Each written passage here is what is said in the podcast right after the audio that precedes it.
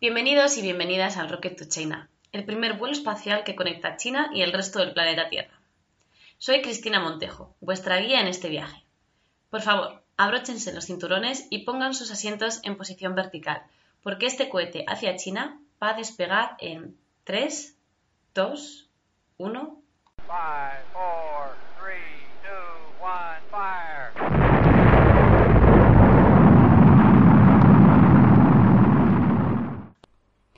Bueno, pues como os decía antes, soy Cristina Montejo y soy vuestra guía en este viaje. Hoy vamos a tener el placer de hablar con Rose, la autora y la escritora de viajaconrose.com, eh, una página web en la que se organizan viajes exclusivamente para mujeres. Aparte de contarnos esta faceta de su vida, Rose nos va a contar qué experiencias tiene en Asia, en China, con los viajes en general y también sus experiencias con la espiritualidad. Eh, prepara lo que estás haciendo, que en un par de minutitos este Rocket to China va a despegar.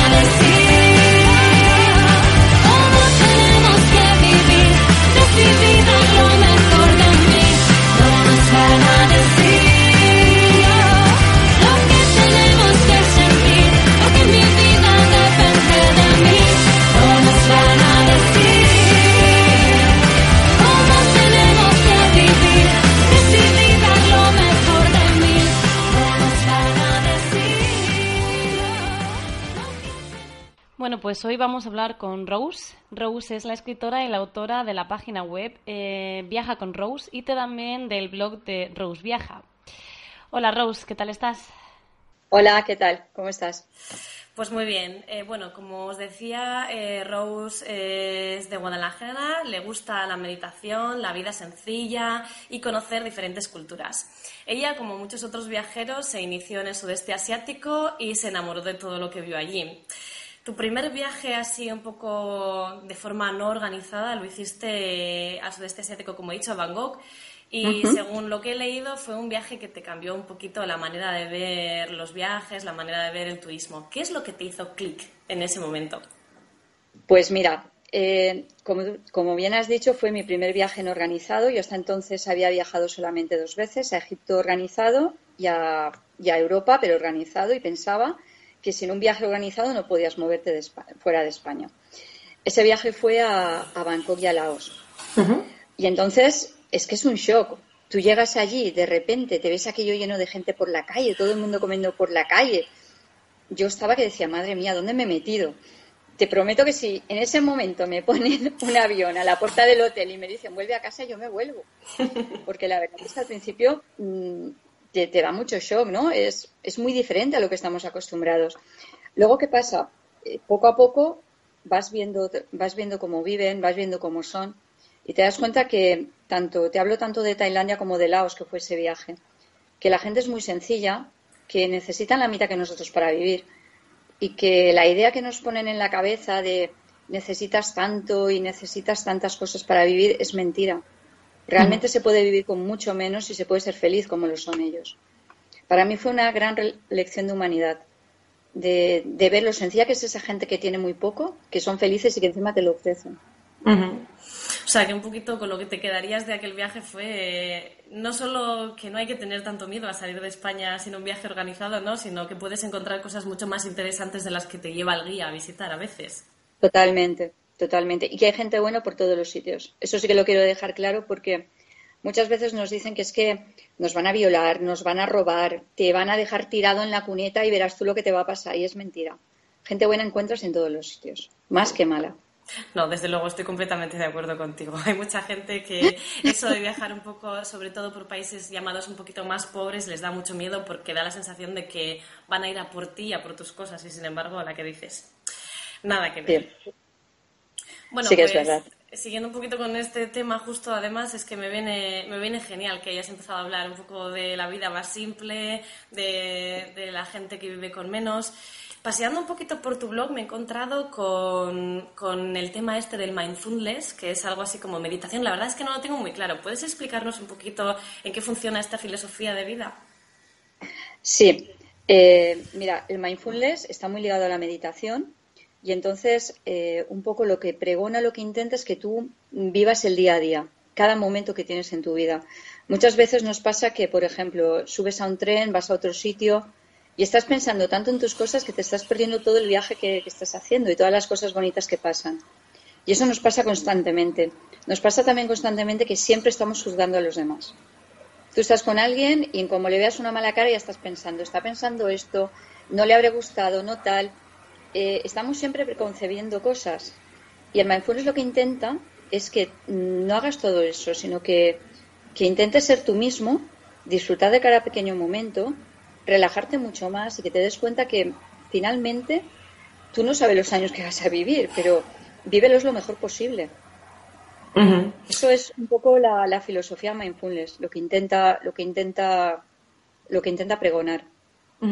Bueno, leyendo justo uno de los artículos que tenías, hubo una frase que es muy sencilla, la verdad es que igual la gente piensa que es una tontería, pero me gustó mucho.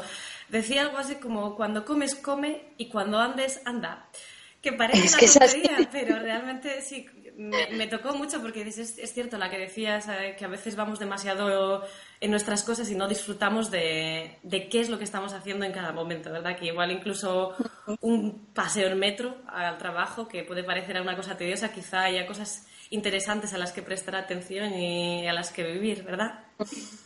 Mira, yo hace poco una anécdota que me ha pasado es que desde, yo empecé todo esto porque yo tenía un trabajo que lo he dejado hace un mes, muy estresante, de mucha responsabilidad y, uh, y llegaba un momento pues que estaba siempre de mal humor.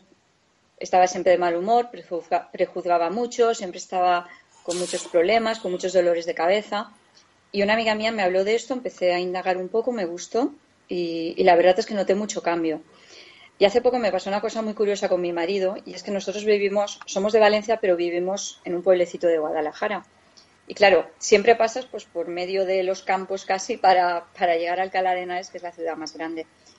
Y yo me acuerdo de que cuando empecé con todo esto, que empecé a intentar mirar más a mi alrededor, mm, le decía de cosas, le decía, oye, mira, han montado esto, y me decía, eso lleva aquí desde que hemos venido aquí a vivir. ¿eh? eso me llamó la atención. Y luego también lo que estoy disfrutando de las puestas de sol. Es algo que normalmente tú vuelves a casa en coche o te vas y no lo ves. no lo valoras. Si te digo la verdad, no recuerdo la última puesta de sol que recuerdo haber visto. Mira, estamos ya por la tarde a ver si hoy me animo Tienes que ver la ventana. me lo pongo como propósito del día. bueno, he visto que te gusta viajar un poco por, por tu cuenta y por sitios no turísticos. Y he visto además en tu blog que tienes como un recopilatorio de, lugares eh, sin aglomeración de turistas. Me ha encantado. Porque viviendo en China como vivo, la verdad es que los lugares sin aglomeración de turistas a lo mejor puedes encontrar, pero sin aglomeración de gente es un poquito más complicado. ¿Cómo encuentras estos lugares eh, sin aglomeración de turistas? Eh, hablas en foros con gente, miras en guías. ¿Cómo los encuentras y luego cómo organizas? Porque si no hay turistas, en principio será complicado encontrar alojamientos, etcétera. Pues en principio me encuentran ellos a mí. No los suelo encontrar yo a ellos. Eh, sí que es verdad que en general lo que tú dices, a mí no me gustan mucho las aglomeraciones, no. Hay una cosa que odio, a mí me encanta la fotografía. Odio hacer una foto y tener que estar peleándome con 50.000 para poder hacer una buena foto. Entonces, ¿qué es lo que pasa? Que siempre los lugares así muy turísticos, si voy a alguno, intento ir fuera de temporada, fuera de, cuando sé que va todo el mundo. Y, bueno, y estos lugares muchas veces es que, pues que has ido a algún lugar, de repente ves algún pueblo que te llama la atención por el nombre o lo que sea, y entonces vas. Sí que es verdad que algunas veces puede ser difícil encontrar alojamiento, pero realmente es que hoy en día en China yo ya sé que hay lugares que es muy difícil encontrar alojamiento, pero en general casi siempre encuentras algún lugar donde dormir o, donde puedas pasar una noche o dos. No suele ser tan complicado. ¿Alguna vez has tenido que dormir en casa de algún lugareño porque, pues eso, no habías organizado o, no había sitios específicos y oficiales? Pues en el Tíbet eh, terminé durmiendo en una tienda de campaña porque llegamos a un sitio, estábamos casi en el campamento base no había dónde dormir y había allí una casa, una, bueno, las tiendas de campaña estas grandes que hay por allí. Y allí con la gente de allí pues nos, nos tiramos a dormir. No había más. Bueno, oye, salisteis adelante. Dormimos, salimos, salimos adelante al final. ¿Y el Tíbet qué tal? Ahora que cuentas un poquito del Tíbet, eh, es bastante complicado viajar al Tíbet, ¿verdad? Me refiero por tema de visados, tema de permisos, que te dejen entrar, etcétera. Mm, si, te digo la verdad, ahora mismo no sé cómo estará el tema del Tíbet. Yo estuve en el 2005 y me acuerdo que tuve que pasar una noche en Xi'an para que del hotel me hiciesen como, como una documentación especial que me obligaba a hacer como un circuito de un día al menos en, el Tíbet para, yo, para podernos quedar allí. Y yo estuve además el primer año que salió lo del tren este que, ahora que conecta con el Tíbet, pero todavía estaba muy verde aquello, entonces tuve que volar. Ahora, ahora creo que está un poquito más fácil. Mm. Entonces ya te digo que estaba complicado. Si me gustó el Tíbet o no, pues el Tíbet es una cosa increíble. Me encantó. Pero Lhasa no volvería, bueno, sé que si vuelvo algún día al Tíbet tengo que ir a Lhasa. Pero vamos, si has ido a Benidorm, tú que eres española, pues el Tíbet es Benidorm. Pues el Tíbet es Benidorm, o sea, o sea, nunca he visto tanto turista junto. Mm, parece curioso, ¿verdad? Que en un país en el que está tan, tan restringido la llegada de turistas haya, haya mucha gente visitándola. Sí, lo que pasa es que Lhasa es muy pequeña. Es una ciudad muy pequeña. Entonces, como son realmente muy pocas calles, en agosto, que es cuando yo fui, ahí sí que tuve, mm, tuvimos muchos problemas de cada noche dormir en un sitio porque, porque no encontrábamos alojamiento y no lo teníamos concertado. Que dormir dormimos, pero ya te digo, cada, cada día en un sitio. Una vez te alejas de, de lo que es Lhasa, es que es increíble, es, precioso, es muy bonito. Y ya no encuentras turistas. Bueno, es otra de mis tareas pendientes. Ahora que por fin he conseguido mi visado chino de larga duración, tengo facilidades para entrar en el Tíbet y es otra de mis... Lo que pasa es que China es tan grande, tan grande, tan grande que al final es imposible poner una lista de prioridades. Está en ella, pero ya veremos cuando llegamos allí. bueno, Rose, tú organizas viajes para mujeres solas. Eh, ¿Qué te llevó a hacer esto? Supongo que será que quieres que todo el mundo tenga la oportunidad de tener esa aventura trepidante que todo el mundo quiere, ¿no? Pero sin esas inseguridades y sin ir solo del todo. Mira, eh, esto viene un poco por una experiencia personal. Es que yo cuando después de Laos y Tailandia ya me picó mucho el gusanillo de viajar y entonces me empecé a encontrar con que, a ver, yo tenía mi grupo de amigas, casi todas trabajábamos, o sea que podíamos viajar, pero realmente no coincidíamos nunca en fechas. Con lo cual, cuando una se iba, la otra no podía o la otra no había nunca oportunidad de viajar. Entonces ya te encuentras con que si quieres ir con alguien, tienes que empezar a, buscar o apuntarte a un grupo organizado, a un viaje organizado que a mí no me acababa de gustar. Eh, empecé incluso por foros de viajes a organizar viajes para, no es que me diese miedo ir sola, pero me apetecía ir con gente. Entonces, eh, yo empecé hace poco a montar esto de los viajes y lo que, lo que intento es un poco todos esos problemas que yo he tenido, pues solventarlos, porque agencias de viajes o gente que, que organice viajes para, para gente en general hay muchos, pero hay muy poca gente que esté realmente organizando viajes para mujeres solas, que no es ir solas ellas, sino simplemente el, uh, que tú te quedes sola, que no tengas con quién ir y que quieras ir con gente pues que esté en tu misma situación. La verdad es que es una muy interesante. Yo me he sentido completamente identificada. Creo que no me voy de vacaciones con mis amigas desde el año 2009 que nos fuimos precisamente a Benidorm. Fíjate, fíjate, pues de eso se trata, de que, de que es que, y además me están llamando mucha gente que quiere venir eh, a los que voy a organizar para este verano y me encuentro siempre con la misma, el, el, mismo tipo de personas. Gente que me dice pues que se ha divorciado o gente que me dice pues que sus amigas no pueden ir y que realmente quieren salir y hacer algo.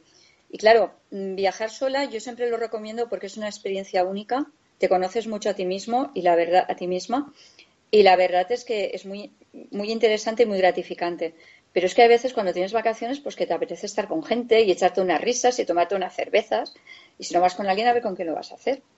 Sí, sí, desde luego, sobre todo, además, si quizá no has viajado mucho fuera de España, igual también ese miedo de salir fuera de España, ir sola, igual no conoces los idiomas, todo, todo eso empieza a pesar. Sí. Sí, sí, sí, sí que es verdad. Bueno, ¿y a qué destinos organizas viajes para mujeres?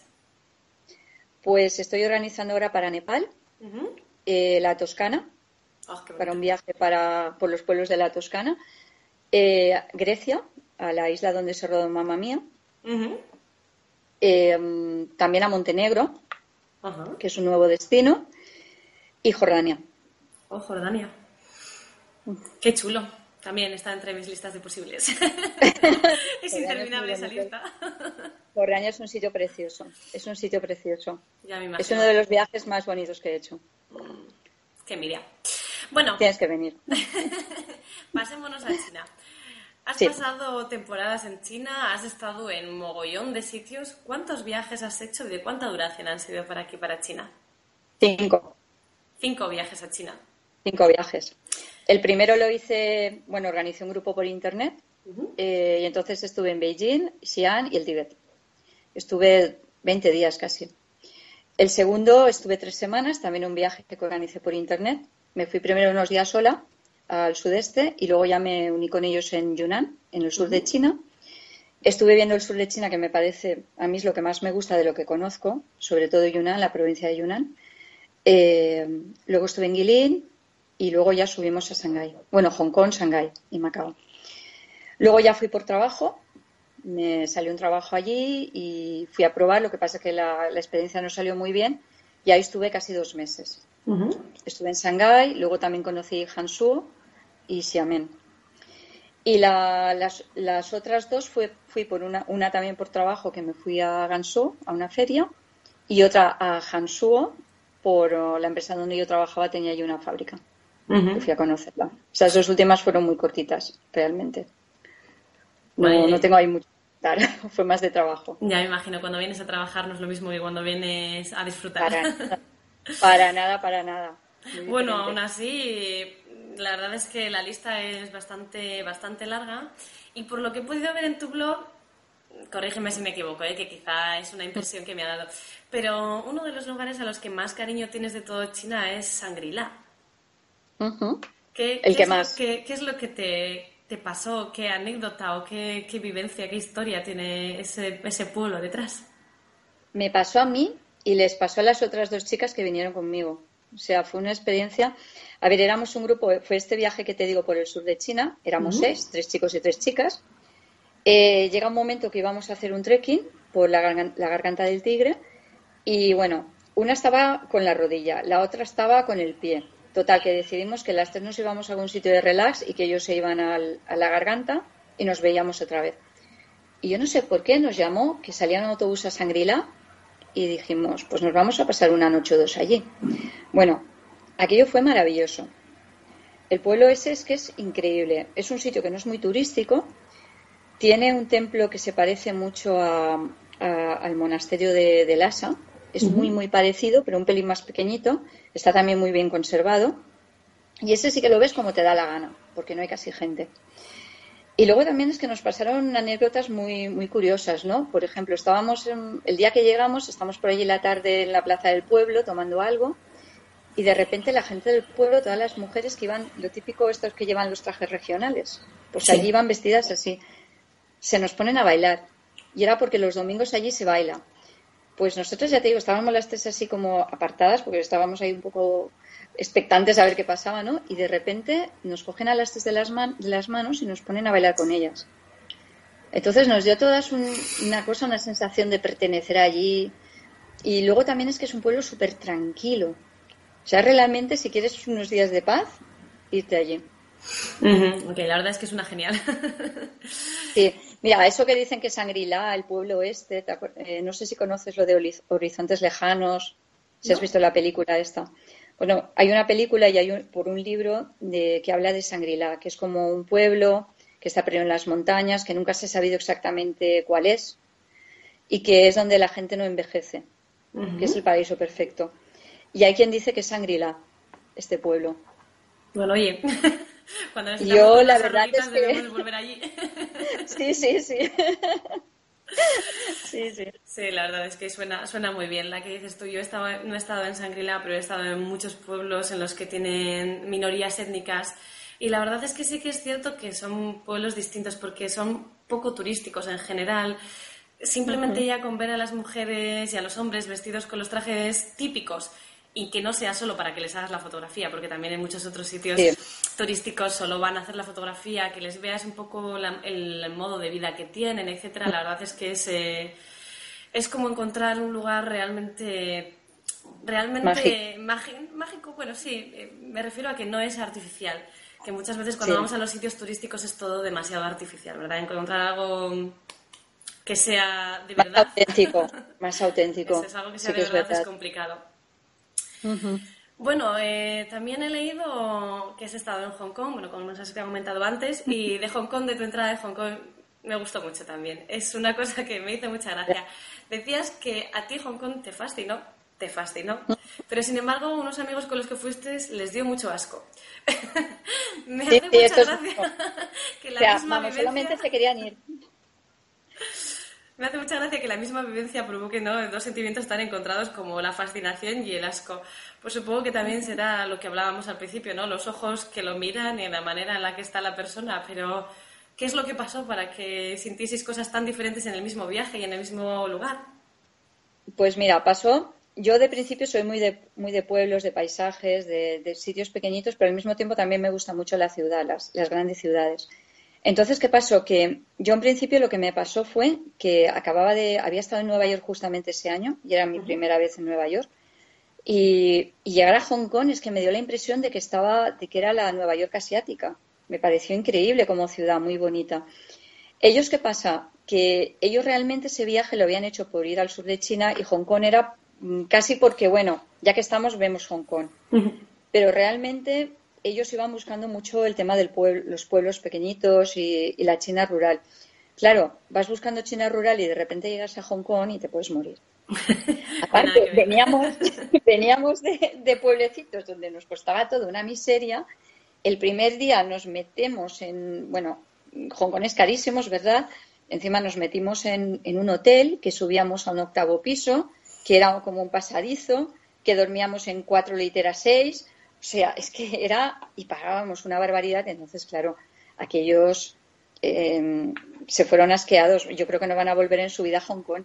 Y a mí me encantó, a mí me gustó mucho, sobre todo cuando ves la bahía en, el anochecer, todo lleno de luces, me encantó.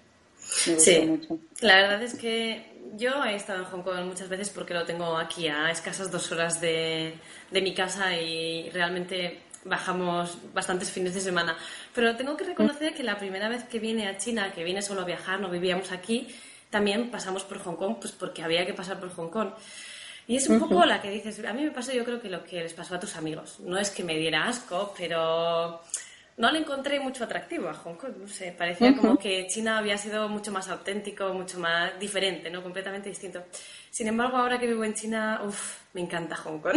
hay, veces, que le, suelo decir al chaval, vámonos este fin de semana. Vámonos, escapémonos. que no se entienda todo el mundo en inglés, que las calles estén limpias, que no sé, es completamente distinto, que esto sea sencillo, hay pan, puedes encontrar mantequilla, yo qué sé, ese tipo de cosas que vete a Hong Kong y pasa un fin de semana en Europa. Es que es eso, que yo realmente Hong Kong no lo veo China, no termina de ser China. Es como otro país, entonces yo desde el primer momento para mí era como que iba a otro país. bueno, de hecho, se supone que hasta 2050, aunque los chinos digan que ya es suyo, hasta 2050 se supone que no está bajo, bajo la, dependencia, la dependencia china y yo creo que por eso se notan tantas diferencias y a veces a los extranjeros nos hace tanta ilusión pasar a Hong Kong y, tener un poco más de vida occidental. y ver algo un poco más organizado. Sí, bueno, simplemente yo lo suelo decir sobre todo por el pan. Yo es una cosa que echo mucho de menos y allí tienes panaderías en todas partes. El pan se echa de menos cuando estás fuera de casa. Sí, pero no, en China, ¿verdad? Yo creo que no hay pan en ninguna parte del mundo. Yo cuando estuve en Sudamérica, estuve medio año también trabajando en Sudamérica, que no hay pan, que no... Solo tienen arroz. Sí. Tenemos que exportarlo. Hay que, hay que hacer algo. Sí. Bueno, eh, y ya como última pregunta de todas, que suelo hacer un poco a todo el mundo, es una pregunta difícil, ¿eh? Si tuvieras que elegir una sola cosa, solo una, que la que más te haya llamado la atención, la que más te haya impactado sobre China, ¿qué crees que sería? La que más. En general, en general, a ver, del principio de, de cuando empecé ahí las fotos la cantidad de gente que se queda a hacer fotos contigo. Esto me ha pasado muchísimo. O sea, vale también esto de los pelillos que te cogen, sobre todo si eres chico, y te empiezan a hacer así y a tocar los pelos, porque claro, ellos no tienen pelo, entonces les, llama mucho la atención. Pero lo de las fotos, mm, ya la última vez que estuve también me pasó, que, chicos que me decían de que me decían que, oye, que, que me hiciese fotos con ellos. Yo decía, pero vamos a ver, si estáis cansados aquí de, ver turistas, pero ¿para qué queréis más fotos? Es una cosa que me sigue llamando la atención. No, sé si la próxima vez que vaya todavía me la pedirán, pero, pero sí. Sí, sí, seguro, seguro, seguro que te la siguen pidiendo. Yo llevo aquí dos años y la verdad es que tengo, ¿Todavía? tengo bastante suerte porque soy morenita, soy mm, de, estatura media, entonces no llamo demasiado la atención pero el chaval que mide casi dos metros y es rubio, la verdad es que va todo el mundo a por él. Tú también al ser rubia. Sí, sí, pues igual es por eso, ¿eh? pero de verdad que me, que me llama mucho la atención. Siempre termino con fotos, con varias. Mm, tengo una foto de dos chinas al final que, me dieron dos besos, una cada mejilla. Eso sí que es raro, ¿eh? Chinos dando besos, eso es muy raro. La verdad es que no nos entendimos ni una palabra, pero que hubo muy buen feeling, hubo así muy buen rollete y tal, y al final me dijeron, ¿puedo? Y digo, bueno, va, venga, venga, pero me la hacéis a mí también de recuerdo. Pero sí. No está mal, no está mal. Sí, lo que me sorprende es que te dieran dos besos, porque en general esto del acercamiento no. Son más, son más oh, muy prudentes en el tema de acercarse a alguien. Sí, yo al principio cuando llegué aquí me presentaban a alguien, iba a dar dos besos y uff, normalmente se, se, echaban para atrás. Uy, por favor, que no te iba a hacer nada, te lo prometo. Te asustaban, sí, sí que es verdad. Son muy, su intimidad y su espacio lo respetan bastante. Eso es verdad. Sí, sí, así es.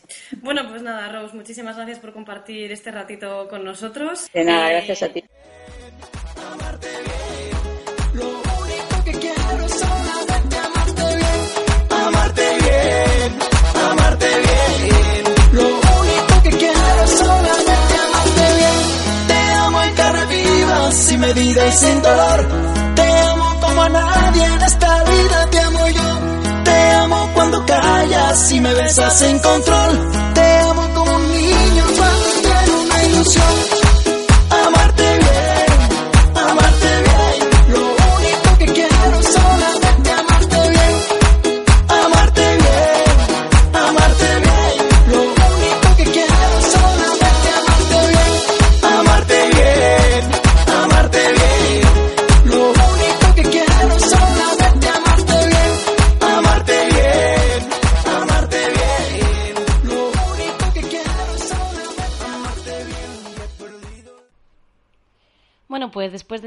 De charla con Rose, eh, lo vamos a dejar por aquí por esta semana. En el próximo capítulo de The Rocket to China vamos a hablar con Eric Torrico. Él es el autor de tierrasinsólitas.com y también es coautor de el Tu blog de viajes. Eric nos va a contar, entre otras muchas cosas, cómo dormir en la muralla china al raso. Sin duda es una historia emocionante, así que no te lo pierdas. Y como siempre, si no puedes esperar hasta la semana que viene, puedes seguir ampliando tu información sobre China en www.asiaisyviajes.com. También me puedes seguir las últimas noticias en Facebook, arroba 100 mochileros en China 100, Asiaisi, en Instagram, Asiaisi Viajes, en Twitter, arroba Asiaisi Viajes, y también puedes ver mis mini documentales en la cuenta de YouTube Asiaisi Viajes. Eh, sin nada más en especial, me voy a despedir por hoy desde este alejado planeta. Packed my bags last night, pre-flight. Zero hour, 9 a.m. And I'm gonna be high as a kite by then.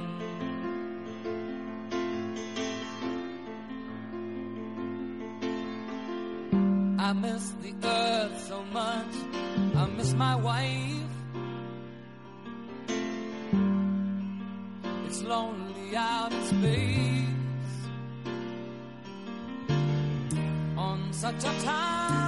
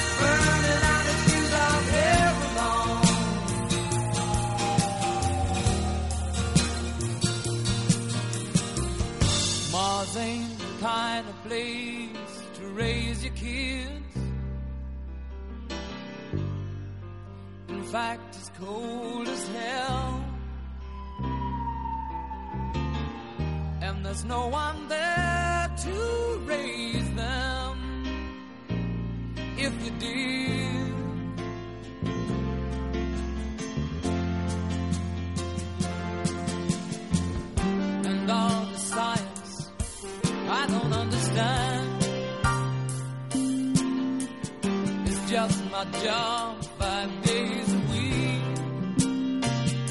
A rocket